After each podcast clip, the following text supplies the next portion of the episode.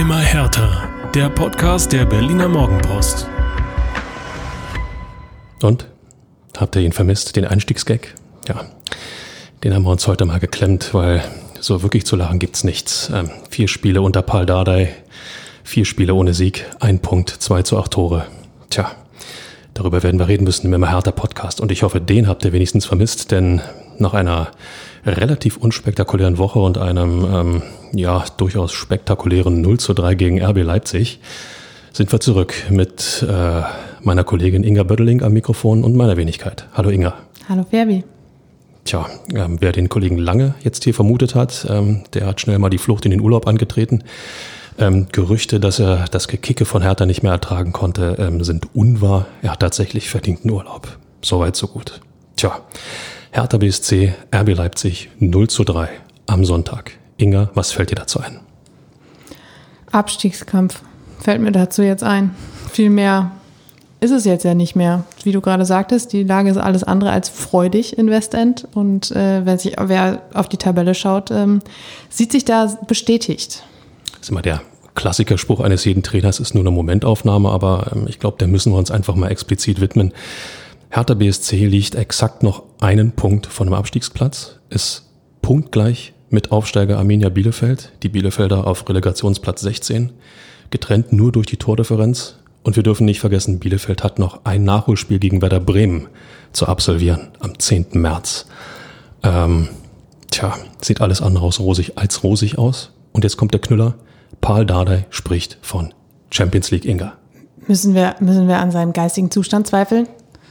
Nein, ich glaube, so weit ist es nicht. Okay. Ähm, er hat es tatsächlich so erklärt, dass seine Mannschaft sich ja momentan durchaus im Champions League-Modus befindet, weil es ähm, ja gerade in der Tabelle oder gegen Mannschaften geht, die in der Tabelle oben stehen, um die internationalen Plätze spielen, wie Frankfurt, wie die Bayern, wie jetzt RB Leipzig und äh, ja, nächste Woche dann der VfL Wolfsburg, aber ähm, Champions League-Modus hin oder her.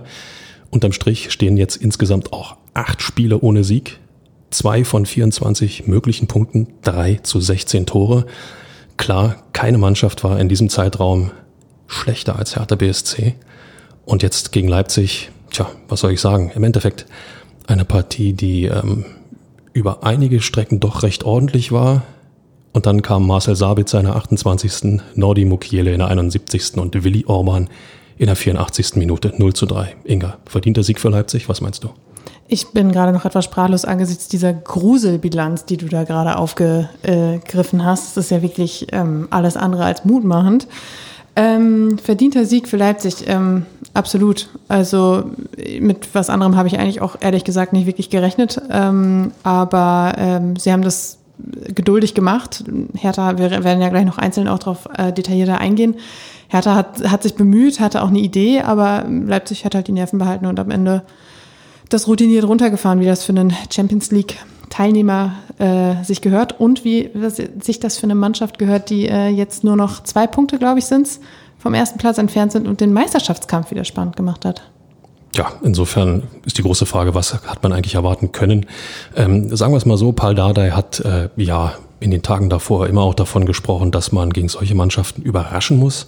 Er zumindest hat überrascht, denn ähm, er hat sich für einige personelle und damit auch für die eine oder andere taktische Umstellung entschieden. Ähm, das versuchen wir mal aufzudröseln. Ähm, vor einer Woche gegen Stuttgart gab es noch ein 4-3-3. Ähm, und äh, jetzt gegen Leipzig hat er umgeschwenkt auf 3-5-2, also Dreierkette in der Abwehr ähm, mit äh, Niklas Stark als Abwehrchef und ja, neben ihm eigentlich schon gleich Inga zwei Überraschungen. Auf der linken Seite Marton Dardai, der Genau. jüngere Sohn vom Trainer. Ganz genau. Und auf der rechten Seite Lukas Klünter. Ja, Oma Alderete musste dafür auf die Bank. Ähm, das hat dann schon ein klein wenig überrascht aus meiner Sicht. Auf jeden Fall. Ich ähm, muss dazu sagen, ich habe mich, glaube ich, nach dem Bayern-Spiel an dieser Stelle hier als großer Fan von äh, diesen personellen Umbauarbeiten von Dardai geoutet. Äh, jetzt war ich aber tatsächlich auch ein bisschen überrascht und dachte so, hm, okay, ist es wirklich, also es waren ja auch nicht, wie wir gleich noch weiter drauf eingehen werden, die einzigen Umbauarbeiten, die er da vorgenommen hat. Und jetzt wird wieder rotiert. Führt sowas nicht auch irgendwie so ein bisschen zur Unsicherheit? Gerade so jemanden wie Marton Dardai ins Bundesliga-Geschehen zu werfen, gleich gegen Leipzig. Ich meine, wir kennen die Angriffsstärke dieser Mannschaft.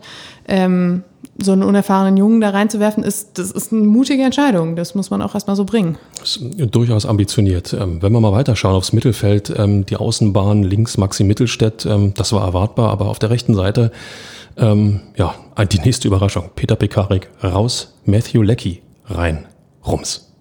Rums, genau. Ich habe äh, einen Kollegen hier in, bei der Morgenpost, der ähm, sich wahrscheinlich täglich fragt, warum Matthew Leckie eigentlich überhaupt noch da ist. Ähm, und der wird sich wahrscheinlich auch verwundert die Augen gerieben haben angesichts dieser äh, Umstellung. Und ähm, da äh, habe hab ich die Idee hinter auch noch nicht so ganz erkannt. Aber ja. Der Trainer wird seine Gründe gehabt haben. Genau. Kurz nochmal den Ritt durchs taktische Konstrukt. Im Zentrum hat Dardai mit Sami Gedira, der hat äh, ja, sein Startelfdebüt für Hertha in der Bundesliga gegeben und äh, Luca Toussaint zwei äh, Sechser aufgestellt. Ähm, tja, Santiago Ascasibar durfte dafür auf die Bank. Und in der Offensive hat er auch äh, ein klein wenig umgestellt. Statt ähm, ja, eines zentralen Stürmers hat er Mateusz Kunja hinter die Spitzen beordert und als Angreifer Christoph Piontek und Dodi Lukebakio ähm, nominiert. Auf die Bank durfte dafür Matteo Gendusi. So, Punkt. Also das ist schon mal eine ganze Menge an taktischer Umstellung. Der Hintergrund ist relativ klar gewesen. Ähm, wer die Leipziger kennt, ähm, und wer tut das nicht im immer härter Kosmos, äh, der weiß, wenn die mal ins Rollen kommen, wenn die mal anfangen, Fußball zu spielen, wird's brisant. Deswegen hieß es, Zentrum zu stärken, um diesen Angriffswirbel zu verhindern. Ist das gelungen, Inga? Ich würde gerade noch mal eben einen Schritt ins Mittelfeld zurückgehen. Das war nämlich auch so ein, so ein Überraschungsmoment, dass äh, Askasibar wieder auf die Bank musste, weil man äh, relativ am Anfang von Dadais ähm, äh, Machtschaften da jetzt wieder das Gefühl hatte, okay, da ist, da entsteht jetzt was mit Toussaint und Askasibar. Das ist so eine, so eine kleine Achse, die sich da bildet. Das kann gut funktionieren. Klar war auch, dass Kedira da irgendwann reingeritschen wird, äh, wenn er soweit ist. Dass es jetzt schon so weit war, hatte ja auch seine Vorteile. Wir werden nachher noch drüber reden. Aber ähm, es, es ist irgendwie, es hinterließ mich äh, mit einigen Fragezeichen, weil ich einfach dachte, naja, so Eingespieltheit spielt sich da jetzt irgendwie nicht ein. Und äh, das ist ja irgendwie das, was es dann vielleicht auch braucht. Ähm, ja, es, war, es waren viele Umstellungen, es hat auch funktioniert. Also der spielerische Fortschritt war zu sehen. Also zumindest. Teilweise. Zu, genau, zumindest teilweise über, in manchen Momenten. Äh, Zählbares wurde jetzt wieder nicht eingefahren. Das ist aber im Endeffekt ja das Entscheidende, was es braucht im Abstiegskampf.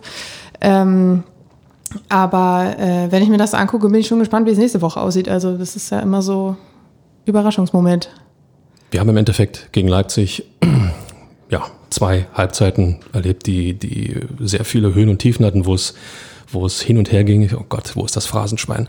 Nein, ähm, ich hatte vorhin ja, angekündigt, dass es ein durchaus ordentlicher Auftritt war über einige Phasen und ähm, das war auch in der Tat so aus, aus ähm, unserer Sicht. Ähm, Hertha hat sich nämlich überhaupt nicht locken lassen. Vielleicht hat Leipzig auch noch ein bisschen Champions League äh, Nachwehen gehabt, dass man nicht in, in dem hohen, brutalen, intensiven Maß angelaufen ist, wie man es sonst kennt von äh, RB Leipzig, sondern ähm, ja, der Titelaspirant hat versucht, Hertha so ein bisschen rauszulocken. Und das hat Hertha nicht mit sich machen lassen, ganz im Gegenteil. Ähm, Hertha selbst kam zum einen oder anderen durchaus spektakulären Ballgewinn und hat Chancen kreiert liebe Leute, Chancen für Hertha BSC gegen RB Leipzig. Das müssen wir einmal, einmal äh, durchatmen. Ja, ich fange gleich mal mit der klarsten an in der 22. Minute. Äh, Ballgewinn durch Kedira. Der Ball kommt zu Mateusz Kunja, der mit einem äh, ja, prima Lupfer raus auf die rechte Seite zu äh, Chris Piontek, der den Ball äh, von rechts in den Strafraum passt, auf den mitgelaufenen Luke Bacchio. Aber der Kollege Lukas Klostermann ja, gerätscht gierig rein, verhindert ähm, somit den Torschuss von Luke Bacchio. Nichtsdestotrotz eine prima Offensivaktion, Inga. Absolut, prima Offensivaktion bis zu dem Moment, in dem Luke Bacchio ins Spiel kam. Äh, weil, äh, der ist aber auch heute böse.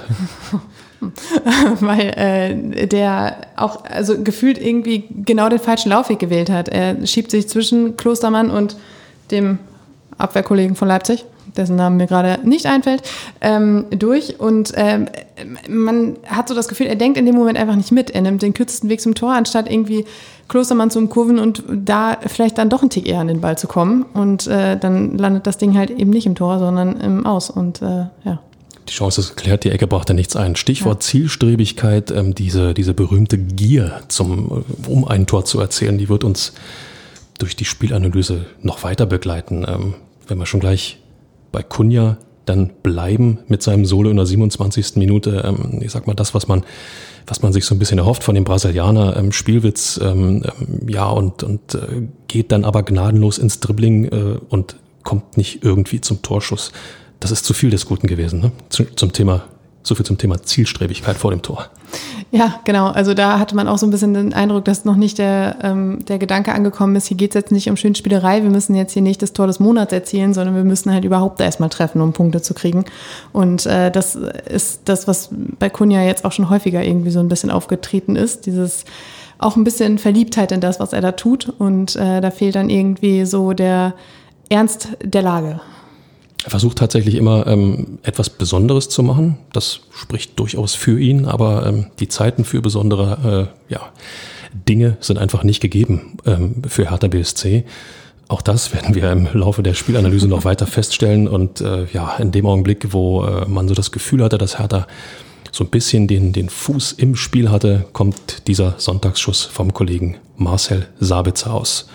30 Metern schaufelt er den Ball ähm, als Bogenlampe äh, ins Hertha-Tor. Tja, große Frage, haltbar oder nicht? Also ich würde sagen, es war, also war nicht haltbar, war ein Traum, ein Wahnsinnsschuss, den er da abgelassen hat. Ähm, aber genau sowas fehlte mir dann auch irgendwie auf Hertha-Seite. Wirklich einer mal, der sich einfach mal ein Herz nimmt und drauf ballert, weil es, es funktioniert ja. Also wenn du, also Sabitzer hat den Schuss natürlich auch einfach ideal getroffen. Das passiert ja jetzt vielleicht auch nur bei einem von zehn, vielleicht, wenn es gut läuft. Aber ähm, das einfach so dieses, ich nehme jetzt mal ein Herz und versuch's.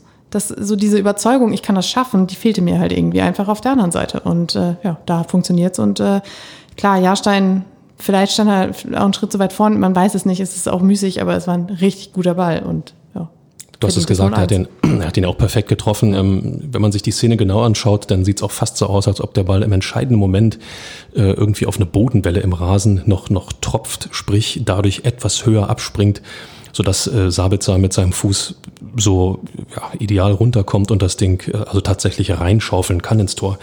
Ähm, das war ein Rückschlag, ja, aber, und das ist eigentlich etwas, was man mitnehmen muss, nicht nur kann, sondern mitnehmen muss. Davon hat Hertha sich nicht ähm, wirklich aus der Ruhe bringen lassen, sondern ähm, es wurde noch mehr versucht. Wenn wir gleich dann mal zur zweiten Halbzeit überswitchen und da gab's ja zwei, zwei Riesenmöglichkeiten, wo man den Ausgleich ähm, ja fast schon auf den Lippen hatte. Man wollte rausschreien, Tor. Eine Chance, Luke Bacchio über rechts wird in Szene gesetzt, strebt aufs Tor zu und schießt dann knapp am langen Eck vorbei. Es war die 50. Minute. Eine Minute später ähm, ist der Kollege Kunja wieder in Richtung Tor unterwegs, legt ihn sich dann einen Ticken zu weit vor, kommt dadurch in eine ja, schlampige Schussposition, sodass äh, Peter Kulaschi im Tor klären kann. Stichwort Zielstrebigkeit, Inga. Ganz genau. Als äh, sich Kunja auf den Weg gemacht hat Richtung Tor, äh, also ich, ich weiß nicht, wie es, wie es bei unseren Zuhörern ist oder wie es bei dir ist, Fabi, aber ich habe manchmal so in solchen Aktionen das Gefühl, ja, der, der geht rein, das wird jetzt was. Und ähm, in diesem Moment hatte ich dieses Gefühl nicht. Und ähm, genau das ist halt das, was auch vorher bei Luke Bacchio schon war. Diese letzte Konsequenz, diese Überzeugungskraft, ich hau dieses Ding jetzt rein, weil ich habe mir eine richtig gute Chance erarbeitet. Die fehlt halt völlig. Und äh, das ist irgendwie das, was, was das Ganze irgendwie auch so ein bisschen müßig macht, weil man denkt sich so, jetzt erarbeitet ihr euch schon richtig gute Chancen, was ja auch in der ersten Saisonhälfte eher Mangelware war. Und jetzt gehen die Dinger trotzdem nicht rein, weil irgendwie die letzte Konsequenz fehlt. Und das ist, ähm, ja, einfach genau das, was am Ende fehlt. Und ich sag mal, diese Szenen ähm, sind ja für Kunja und auch für, für ähm, ja, Luke Bacchio im Grunde genommen wie geschaffen, wie gemalt. Das sind ja die Szenen, auf die sie sich auch selber immer kaprizieren, wenn es dann in einer 1 gegen 1 Situation äh, ist, äh, gern auch gegen den Torwart. Und dann, äh, ja, diese, diese gewisse Art von Schlampigkeit, dieses, dieses gewisse, ähm, wie du schon angesprochen hast, das wird schon irgendwo passieren, wenn man im Vergleich dazu äh, die Leipziger anschaut. Und da bin ich gleich wieder beim Kollegen Klostermann, der überhaupt keinen Zweifel daran gelassen hat, dass er vor Lokobakio an den Ball kommt und das Ding klärt. Es gab noch eine zweite Szene in der, in der zweiten Halbzeit, das war die 80. Minute. Ähm, das war eine, eine Szene mit äh, Radonjic, der äh, eingewechselt war. Ähm, Kunja hatte geschossen aus äh, ja, 20 Metern, 18 Metern. Golaschi hatte gehalten, den Ball aber nach vorne abprallen lassen und Nemanja Radonjic ähm, dann im Nachschuss ja, wenn nicht der Kollege Klostermann wieder rangeflogen käme, Punkt. Genau da sah man halt wirklich diesen krassen Kontrast. Der eine, der wirklich, wirklich wollte und sich da reingehängt hat und gedacht hat, nee, nee, nee, so nicht, der Ball geht nicht rein. Und der andere, der sich dachte, oh, ich versuch's mal. Also nicht so richtig dieses, ja, jetzt haben wir die Chance, jetzt mache ich den auch. Und ähm, um nochmal kurz auf Kunja zurückzukommen, der war diese Situation mit diesem äh, Sololauf auf Gulaschi zu, genau hat mich so ein bisschen an die Situation, ich glaube, es war das Bayern-Spiel, wo Kunja kurz vor Schluss die Riesenchance auf den Ausgleich hatte und dann. Boah, Gruselszene für alle Hertha-Fans ja, da draußen. Richtig. Und dann Neuer versucht hat zu überlupfen. Genau das war der gleiche Gedanke in dem Moment, in dem man so dachte, so, ja, du kannst es halt gerne versuchen, aber es funktioniert sowieso nicht. Und ich finde, wenn sich so ein Gedanke schon irgendwie manifestiert, dann muss das ja auch irgendwie muss das ja auch irgendwie bei den Spielern so sein. Und ähm, ja, aber ich fand wirklich, es war einfach ein Sinnbild. Klostermann, Radonjic, dieser Unterschied für das, was, was bei Leipzig gut läuft und bei Hertha einfach gerade nicht funktioniert. Und die Einfachheit in der Aktion ist, äh, ja, dann in, unter Umständen vielleicht auch die bessere Möglichkeit, die bessere Lösung. Ähm, das ist etwas, wo wir, glaube ich, alle äh, in Sachen Hertha BSC so ein bisschen verzweifeln, dass in der Offensive sehr, sehr oft ähm, zu viel versucht wird, zu viel Extravagantes ähm, versucht wird, auf den Platz zu bringen, anstatt die, die ganz einfache Nummer zu wählen. Und wenn ich ganz einfache Nummer sage, habe ich sofort das 0 zu 2 im Hinterkopf. Ähm, der Kollege Mukiele haut das Ding aus, weiß ich nicht, 14 Metern einfach unter die Latte in die Maschen. Der fackelt gar nicht lange und überlegt, kann ich noch einen ausspielen? Gucke ich in die Mitte, spiele ich noch einen Mitspieler an, sondern der haut das Ding einfach rein. Ja, und schuld daran war Matteo Gandusi. Oha. Ich habe mich so geärgert in dem Moment, weil ich dachte, er, die Situation war ja vorher schon ein bisschen losgegangen, es wurde ein bisschen munter im Strafraum hin und her gespielt. Genossi kommt an den Ball, hat ihn vor den Füßen liegen und müsste ihn nur einmal voll rausballern. Das muss nicht mal schön sein, es, es muss einfach nur geklärt werden, die Situation. Und was macht er? Steht da und vertändelt den Ball und Mukiele macht das Tor. Klar, er lässt sich dann auch noch fallen. Es sah aus gewissen Situationen so aus, als hätte man ihn an den Haaren gezogen, was sich natürlich auch anbietet bei der Mähne. ähm, aber äh, es sah, also es war sicherlich keine Absicht, ihn an den Haaren zu ziehen. Es sah eher so aus, als hätte sich die Hand irgendwo in den, in den Locken verfangen äh, lässt sich fallen, Mukiele macht das Tor, alles gut. Und in dieser Situation, es war einfach viel zu lax. Und ich denke mir so, hau den Ball raus und die Situation kommt überhaupt gar nicht erst. Das ist der Unterschied zwischen Mannschaften, die auch im Keller stehen und Mannschaften, die oben den Titel mitspielen. Die äh, Favoriten haben, bekommen diese eine Situation, diese eine Chance und nutzen sie gnadenlos. Und wenn du unten im Keller stehst, dann äh, ja, fängst du immer irgendwo an zu überlegen und ähm, machst dann im Zweifelsfall auch tatsächlich noch das Falsche. Äh, zu allem Überfluss gab es noch ein drittes Gegentor in der ähm, kurz vor Schluss durch den Kopfball von, von äh, ja, Willi Orban, Flanke in den Strafraum. Und ähm, ja, da sag, ich sag mal, da ist es ein bisschen schwer, äh, äh, fehlende Zuordnung oder so zu, zu ähm, erkennen. Niklas Stark wird von, von Ibrahima Konate gut gestört, gut abgeblockt und ähm, Orban kommt relativ frei zum Kopfball dadurch. Gendusi steht hinter Orban, ähm, hätte eigentlich eher etwas weiter am Mann sein müssen an seinem Gegenspieler, war er nicht. So fällt das Tor. Ähm, andererseits muss man auch sagen, also mein Eindruck war, dass mit dem zweiten Gegentor Hertha sowieso ähm, irgendwo ja, den Mut verloren hat. Man hatte das Gefühl, das war's, das Spiel haben wir verloren.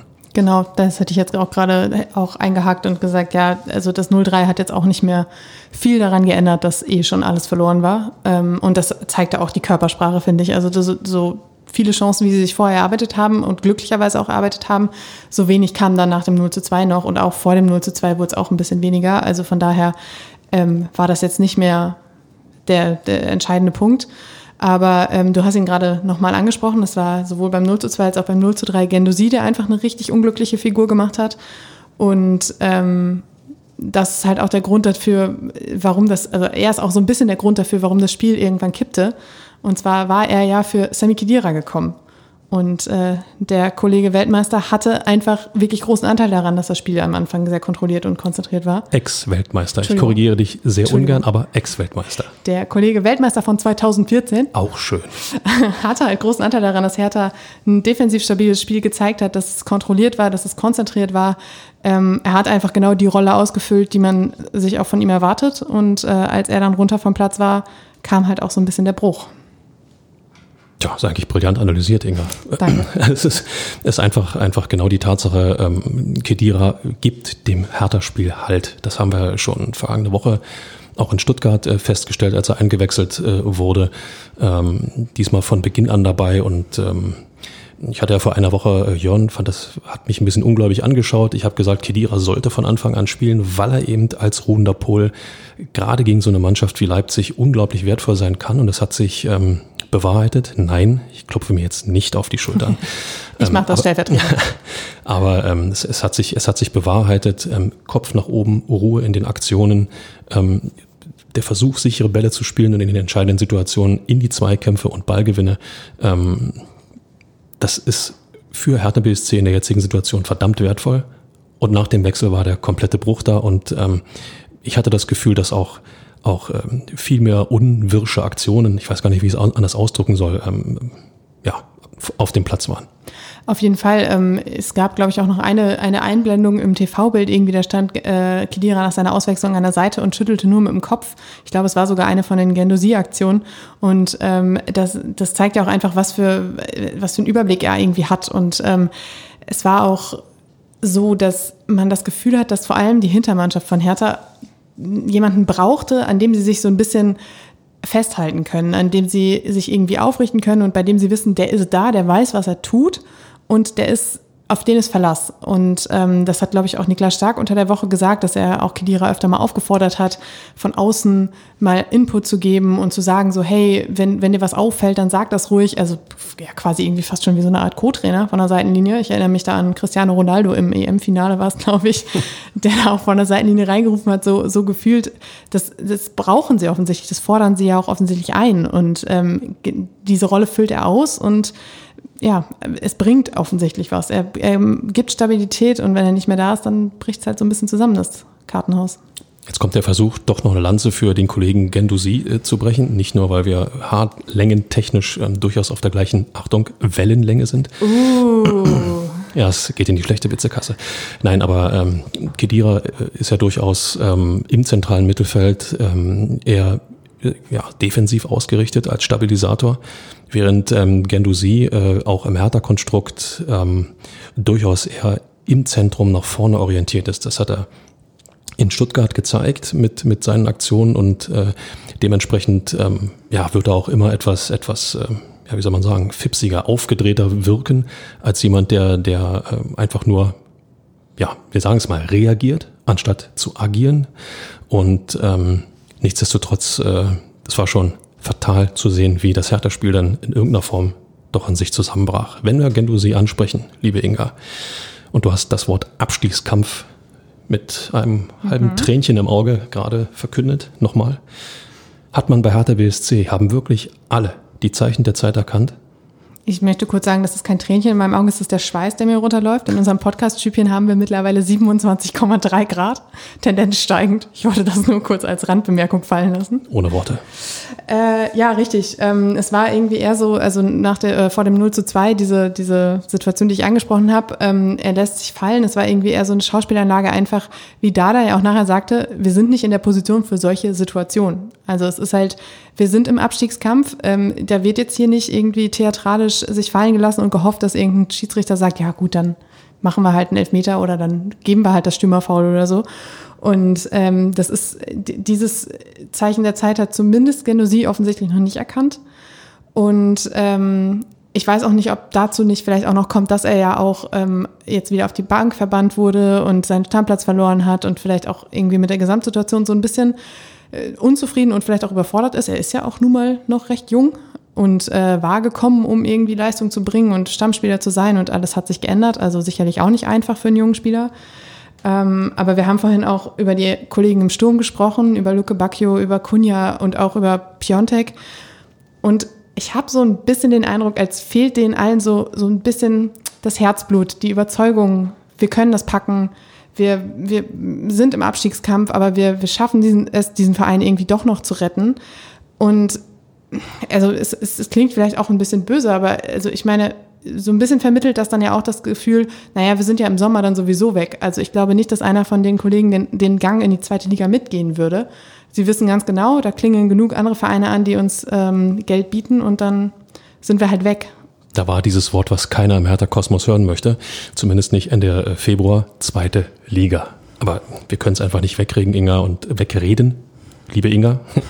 ähm, nein, du hast, du hast völlig recht. Ähm, du siehst Schauspieleinlage, wo eine klare Aktion spricht, den Ball einfach rauszudreschen aus der Gefahrenzone viel sinnvoller ist. Ähm, wenn ich mir Luke Bakio anschaue, ähm, nicht nur bei dieser ähm, ja eigentlich riesen Torszene in der ersten Halbzeit, äh, auch in der zweiten Halbzeit äh, hat er in meinen Augen wieder einmal eine gewisse Tranigkeit an den Tag gelegt. Ich weiß gar nicht, wie oft er im Abseits stand was auch völlig überraschend ist, dass Leipzig mal auf Abseits spielt.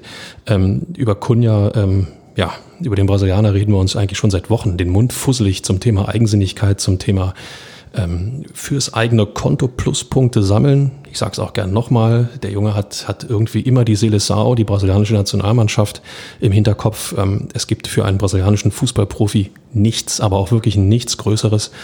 Und ähm, da macht sich Drecksarbeit im, in, in der Verteidigung, in der Rückwärtsbewegung vielleicht nicht wirklich gut in der Vita. Und ja, Chris Piontek. Ich schaue mal auf meinem Zettel, habe ich hier sechs Fragezeichen zu stehen, weil ähm, das muss ich jetzt einfach mal rauslassen. Ich weiß nicht, was der noch vorhat. Chris Piontek strahlt gegen Leipzig keine Torgefahr aus. Und das nicht zum ersten Mal in dieser Saison. Also er hat, glaube ich, unter der Woche ein Interview in der Sportbild gegeben und gesagt, dass ihm äh, die Zeit auch einfach äh, schwer gefallen ist, äh, weil die vielen Trainerwechsel auch ähm, eine Akklimatisierung schwer gemacht haben. Er ist nicht so richtig angekommen. Ähm, dann kam wieder ein neuer Trainer und dann war er wieder nicht erste Wahl und es hörte sich manchmal so ein bisschen so nach Mimimi an. Ich möchte jetzt begründen, warum ich nicht, nicht gut bin. Aber ähm, andererseits denke ich mir so, du bist, du bist ein Profi, du bist da aus äh, Italien gekommen, hast Serie A gespielt. Also äh, reiß dich halt zusammen, komm mit den Gegebenheiten klar, die du vor Ort vorfindest und dann musst du halt loslegen. Also es ist so, es ist dein Job, Tore zu schießen und ähm, das funktioniert halt vorne und hinten nicht. Vielleicht soll er sich mal ein Beispiel an seinem Landsmann nehmen, selbst ein Robert Lewandowski. Ja, jener Weltfußballer arbeitet teilweise, wenn es nicht läuft, nach hinten mit und ist sich nicht mal im Ansatz zu schade, in der eigenen Hälfte den Ball zu erobern. Bei Chris Piontek habe ich ähm, da nach wie vor meine Zweifel und es tut mir leid, diese Kritik muss er einfach, muss er einfach über sich ergehen lassen. Die muss er auch annehmen. Wer sich selbst beim AC Mailand verortet, im internationalen Geschäft verortet und ähm, eigentlich nur in jedem dritten Spiel ansatzweise das durchblicken lässt, ähm, da, da stimmt irgendwo Anspruch und Leistung nicht. Ich fand ganz interessant, was Paul Dardai ähm, dazu gesagt hat. Äh, er hat im Endeffekt sowohl Piontek als auch Kunja so ein bisschen in Schutz genommen.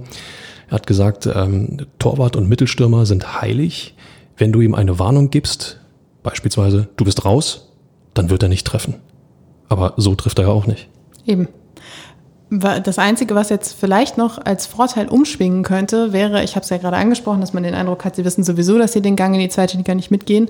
Sie möchten vielleicht ja dann doch noch ein bisschen Werbung in eigener Sache machen, weil äh, sie dann doch noch auf den Absprung im Sommer hoffen. Ähm, das könnte natürlich von Vorteil sein, dass da der eine oder andere sich doch noch mal reinhängt, um vielleicht zu zeigen, hallo, hier, ich bin interessant für andere Spieler, äh, andere Vereine. Ähm, das, das könnte es geben, aber ähm, ich habe auch den Satz von Dada gehört und dachte auch, ähm, naja, gut, also ein Torwart, das kann ich noch verstehen, dass das ein bisschen schwierig ist, wenn viel Rotation auf der Position ist, aber ähm, der, der Mittelstürmer, also ich, ich die, sie, äh, sie treffen ja auch nicht, wie du gerade sagtest, wenn sie äh, ihre Einsatzgarantie haben. Und ähm, ich, ich bin gespannt, wie es jetzt läuft, weil Ferbi, es kommt jemand zurück. Oha, es kommt jemand zurück. Kurz überlegen. John Cordoba. Genau. Ha. So, manchmal habe ich auch einen Glückstreffer. John Cordoba ist äh, eigentlich schon angekündigt vom Trainer als Rückkehrer. Ähm, da der sagte, äh, am Montag, er wird fit sein in Wolfsburg, können wir mit ihm von Anfang an planen. Und das klingt nach einer echten Alternative im Angriff. Nach, einer, nach einer Alternative, die lang und sehnlich vermisst wurde. Warum ist das so, Inga? Weil er derjenige ist, der mit, seine, mit seiner Spielanlage alleine einfach schon äh, ungefähr, also ich würde ihn jetzt nicht auf eine Stufe stellen mit Sami Khedira, aber so von der, von der ähm, Spielanlage her, von dem, was er ausstrahlt, was er dem Spiel von Hertha gibt, ist er genau das, was vorne im Angriff fehlt. Ähm, er ist robust, er ist abgezockt, er hat, er hat diese Körperlichkeit, diese Wucht, mit der er da vorne reingeht und man hat bei ihm auch einfach immer das Gefühl, er ist kaltschnäuzig genug und überzeugt genug davon, dass er die Dinger macht.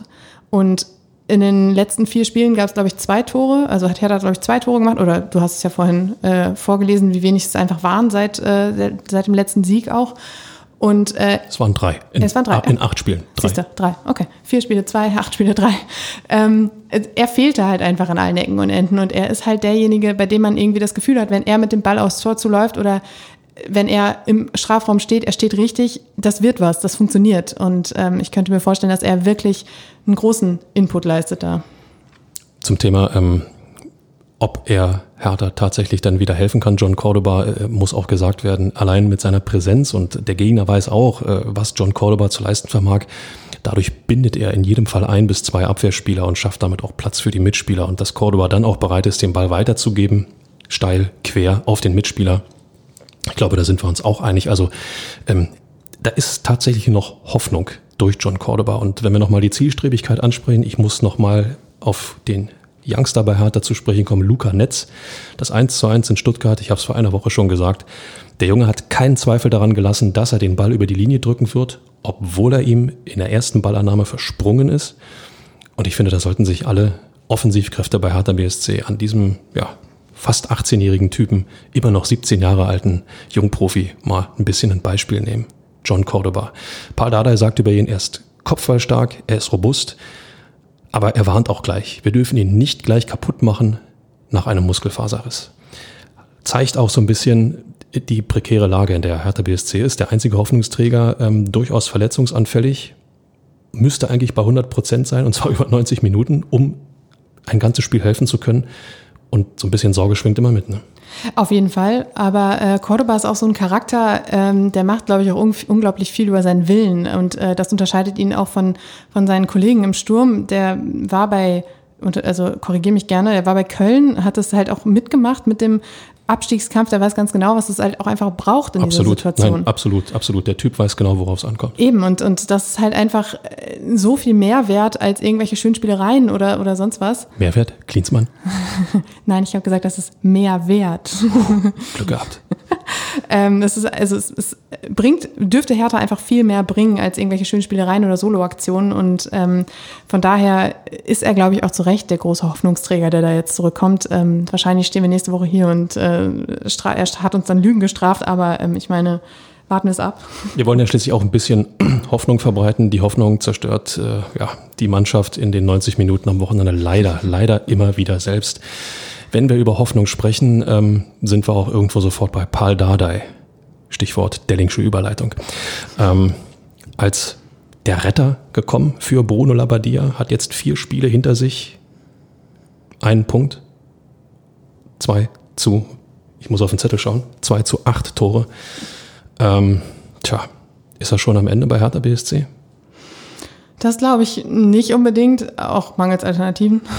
Also ich meine, was will man machen? Man kann ja jetzt nicht nochmal schon wieder den äh, Trainer rausschmeißen. Aber ähm, er hat selbst am Montag noch gesagt, er ist, er ist kein Zauberer, er ist äh, kein Wahrsager, er kann, kann nicht Simsalabim, aber er hat offensichtlich einen kleinen psychologischen Kniff angewendet. Und äh, die Spiele, die jetzt gerade kommen und die jetzt schon hinter uns liegen, in, äh, in Päckchen gepackt immer so nach in, in, in Viererpäckchen. Das erste Viererpäckchen ist jetzt vorbei. Und er hat für diese Päckchen immer eine bestimmte Punktevorgabe gegeben, die es halt äh, zu erfüllen gilt. Und äh, er sagte zwischen dem Bayern-Spiel und dem Stuttgart-Spiel war es, glaube ich, äh, dass er für dieses Viererpäckchen, was aus ähm, Frankfurt, Bayern, Stuttgart und Leipzig bestand, hätte er eine machbare Punktevorgabe gegeben. Okay, ähm, jetzt ist die große Frage, waren diese machbare Punktevorgabe tatsächlich dieser eine Zähler? Das wäre natürlich hart. Das glaube ich nämlich eigentlich auch nicht, weil ich könnte mir schon vorstellen, dass man sich in Stuttgart ein bisschen mehr ausgerechnet hat als nur einen Punkt. Ähm, ich könnte mir vorstellen, dass sich diese Punktevorgabe so im Bereich vier Punkte vielleicht begab, dass man sich erhofft hatte, vielleicht gegen Frankfurt noch einen Unentschieden zu holen und gegen Stuttgart zu gewinnen. Äh, jedenfalls ist das jetzt schon mal vergeben, also das hat man schon mal wahrscheinlich nicht geschafft. Ähm, der Grund dafür, warum er das macht, ist, dass er den Spielern auch irgendwie ein Gefühl von Sicherheit ähm, vermitteln will, um ähm, nicht zu sagen, hier, wir haben jetzt noch so eine lange Strecke vor uns und wir müssen es jetzt schaffen, den Abstiegskampf irgendwie möglichst bald hinter uns zu lassen, ähm, sondern in kleinen Schritten zu denken und zu sagen, so, das ist jetzt unser nächstes Ziel und da möchten wir jetzt das erreichen. Jetzt kommt das nächste Päckchen, beginnt jetzt mit Wolfsburg, Augsburg, Dortmund und Leverkusen. Ist halt die Frage, was. Oh, oha. Ich muss, Genau. ich, da muss ich mal schlucken. Oha. Ist halt die Frage, was, was da an Punkten drin ist. Also äh, Blick von der Tabelle her müssten es eigentlich zwölf Punkte sein, die da jetzt vorgegeben sind. aber das, dazu fehlt mir der Glaube. Nicht nur mir und äh, ich glaube vielen von euch da draußen wird es ähnlich gehen. Ich finde das ehrlich gesagt ein, ähm, ja, einen ganz guten Kniff, natürlich in der Hoffnung, dass alle Spieler das auch irgendwo verstehen. Das lässt mich allerdings schon wieder nochmal ein Mühe zurückschauen und äh, feststellen, ähm, dass die Trennung von Bruno Labbadia dann Ende Januar eigentlich auch zu spät kam. Sie hätte zum Jahreswechsel kommen müssen in der Winterpause, die ja im Grunde genommen keine große gewesen ist. Nichtsdestotrotz, vom Kopf her hat jeder Profi ähm, einen kleinen Break gehabt, konnte ein bisschen runterfahren, konnte ein bisschen in sich gehen. Und das wäre der ideale Zeitpunkt gewesen, um zu sagen, lieber Bruno, ähm, danke für die geleistete Arbeit, aber wir merken, es geht nicht weiter und wir kommen in Teufels Küche, wenn nicht irgendetwas passiert. Ähm, und dann hätte man mit einem neuen Trainer frisch ins neue Jahr starten können und hätte ja logischerweise auch noch ein paar Spiele mehr ähm, auf der Kladde gehabt. Gut, das hat man jetzt bei Hertha nicht gemacht. Insofern ist es ganz in Ordnung, äh, dass Dardai versucht, eben diesen, diesen gefühlten Neustart mit diesen Päckchen, Inga, die du gerade beschrieben hast, auszurufen. Ähm, er selber ist ja nach wie vor bester Laune, äh, sagt, äh, ja bloß keine Panik und äh, wir müssen einfach ruhig bleiben. Und jetzt kommt eigentlich ein relativ schwieriger Satz und weitermachen. Ähm, hoffentlich nicht so weitermachen. Denn äh, am kommenden Sonnabend, 15.30 Uhr, wenn ich mir den nächsten Gegner anschaue, VfL Wolfsburg, du hast es gerade angesprochen, Start des neuen Päckchens, aber keine Laufkundschaft, ne? Ja, absolut nicht. Wolfsburg hat äh, 13 von 15 möglichen Punkten aus den letzten Spielen geholt und dabei 9 zu 0 Tore geschossen. Zu 0 Tore. Also kein Gegentor in den vergangenen ähm, fünf Spielen. Boah. Nur, ich glaube, nur Eintracht Frankfurt ist noch besser im gleichen Zeitraum. Das heißt, man hat da wirklich jetzt gerade die Creme de la Creme der aktuellen Liga-Situation. Und ähm, die Frage ist äh, dabei aber dann auch nicht, so wie wir vorhin schon ganz am Anfang gesagt haben, dass äh, man sich gegen Leipzig wahrscheinlich nichts ausgerechnet hat. Man muss sich jetzt aber gegen Wolfsburg was ausrechnen. Anders geht's ja nicht. Also äh, sonst rutscht man immer weiter unten rein und ähm, wir haben das Päckchen, was jetzt gerade kommt, gerade vorgelesen. Also das ist ja auch, auch weiterhin keine Laufkundschaft, wie du es gerade gesagt hast. Das ist ein guter Gedanke, Inga, absolut. Äh, dieses, ähm, ich glaube, äh, der Zeitpunkt, sich dahinter zu verstecken, dass man kein Favorit ist, anders ausgedrückt, dass der Gegner eigentlich der die Mannschaft ist, die, die zwingend punkten muss, weil sie eben der Favorit ist. Ähm, ich glaube, diese, diese Denkweise führt nur noch tiefer ins, ins, ins ja, in den Abstiegskampf und nachher, wenn es blöd läuft, auch in die zweite Liga. Du bist an einem Punkt, du hast noch ähm, ein Drittel der Saison, roundabout, ist noch vor dir. Und du darfst dir gegen keinen Gegner, egal ob es ähm, der Tabellenletzte ist oder ob es ähm, ja, aus der Spitzengruppe eine Mannschaft ist, du darfst einfach nie wieder ein Spiel abschenken, beziehungsweise ins Spiel reingehen. Naja, sind wir doch mal ehrlich, was haben wir uns denn gegen Leipzig ausgerechnet? Was haben wir uns gegen Wolfsburg ausgerechnet? Ähm, der Duktus muss immer sein, jetzt holen wir erst recht dort ähm, Punkte. Ein kleiner Seitenblick Richtung Mainz sei in dem Fall erlaubt. Ja, die Mainzer standen ja auch schon gefühlt in der zweiten Liga. Die waren eigentlich hier weg und haben jetzt eine Aufholjagd gestartet, äh, haben jetzt äh, 17 Punkte auf Platz 17 einen Punkt nur noch hinter Hertha und Bielefeld. Martin Schmidt hat am Wochenende ähm, etwas Interessantes gesagt, der, der äh, Freiburger äh, ja, Sportchef, Sportdirektor, ähm, der sagte, okay, äh, wir haben nichts mehr zu verlieren, also lasst uns doch dann wenigstens den geilsten Abstiegskampf liefern, die die Bundesliga gesehen hat. Und äh, diese Ansage ist in der Mainzer Mannschaft offenbar auf fruchtbaren Boden gefallen. Ich vermisse sowas bei Hertha. Inga, wie siehst du das? Ja, äh, bei Hertha sind das mit mir einfach alles zu viele Durchhalteparolen und so irgendwie, als wäre das, die, also in Mainz war der Gedanke angekommen. Wir sitzen unten drin und wir müssen da jetzt wieder raus und äh, wenn wir es nicht schaffen, dann haben wir aber wenigstens gezeigt, dass, dass wir uns noch nicht ergeben haben. Aber ähm, ich würde jetzt auch nicht sagen, dass man sich bei Hertha schon ergeben hat, weil ich, dafür müsste man erstmal ähm, erkennen, dass man wirklich in der Bredouille sitzt. Ähm, ja, deshalb äh, bin ich gespannt. Ich könnte mir vorstellen, dass die Situation nach den nächsten vier Spielen deutlich, deutlich schlechter aussieht. Und dann kommen ja die Gegner, die jetzt auch noch unten drin sitzen, äh, so wie äh, die angesprochenen Mainzer, wie Freiburg, wie ähm, das äh, ganz äh, ärmliche Tabellenschlusslicht Schalke. Aber ähm, es ist halt die Frage, ob man bis dahin überhaupt in einer Lage ist, in der man sagen kann, wir kämpfen jetzt noch weiter um den Abstieg oder ob man einfach schon äh, um, gegen den Abstieg, nicht um den Abstieg, oder ob man mittlerweile um den Abstieg kämpft. Durchaus richtig. Ähm, sagen wir mal so, das ist eine, ist, eine, ist eine Richtung, die natürlich fatal enden kann. Man verliert komplett den Anschluss und ähm, wir wissen alle, stehst du einmal nicht nur im Tabellenkeller, sondern auf einem Abstiegsplatz, ähm, dann geht dir erst recht die Düse. Dann ist es verdammt schwer und selbst wenn es bloß einen Punkt ist, diesen einen Punkt dann wieder aufzuholen. Aus Mainzer Sicht ist es anders. Die waren so weit abgeschlagen, sie konnten nicht mehr verlieren. Ja? Ähm, bei Hertha wäre es so, wenn sie tatsächlich auf einen Abstiegsplatz rutschen würden, dann ähm, ja, müsste man sich erst wieder sozusagen diesen einen Punkt herankämpfen an die, an die Konkurrenz, ans, ans rettende Ufer.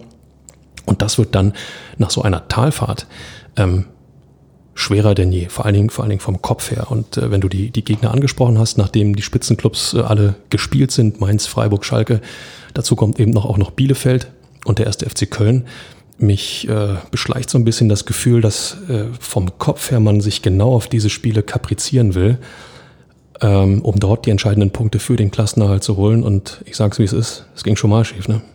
Ganz, ganz genau. Ich glaube, genau diesen Plan hatte auch ein gewisser Bruno Labbadia. Ähm, er hatte auch eine gewisse Vorgabe. Ähm, Im Januar war es, ähm, ja, aus äh, diesem Plan wurde genau, kam genau ein Sieg, und zwar gegen das abgeschlagene Schlusslicht aus Schalke.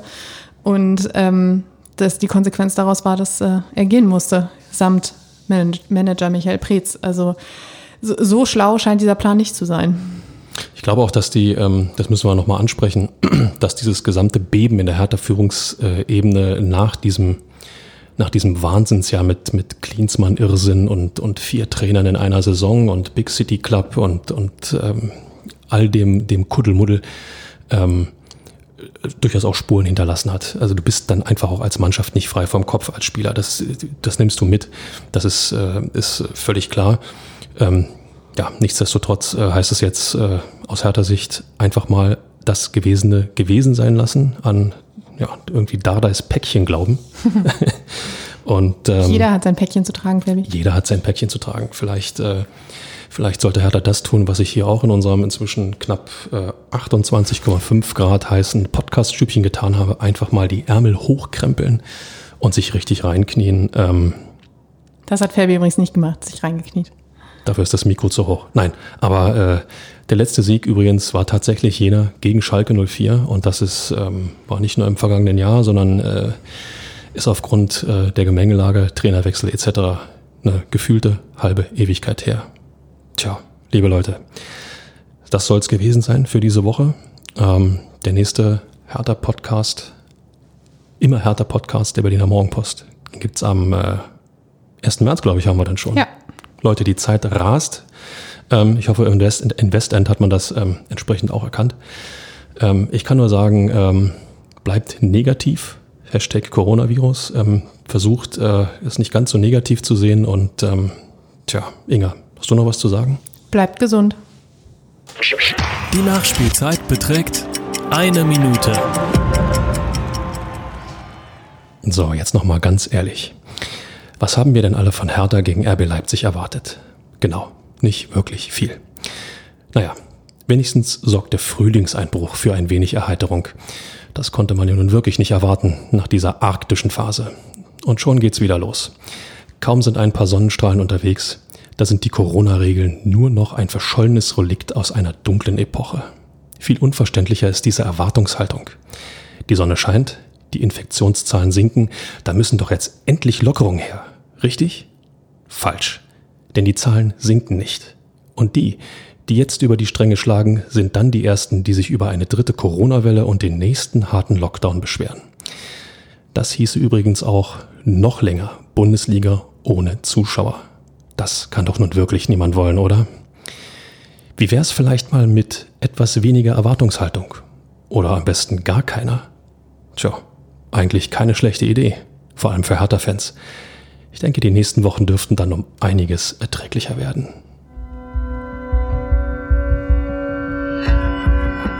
Immer härter. Der Podcast der Berliner Morgenpost.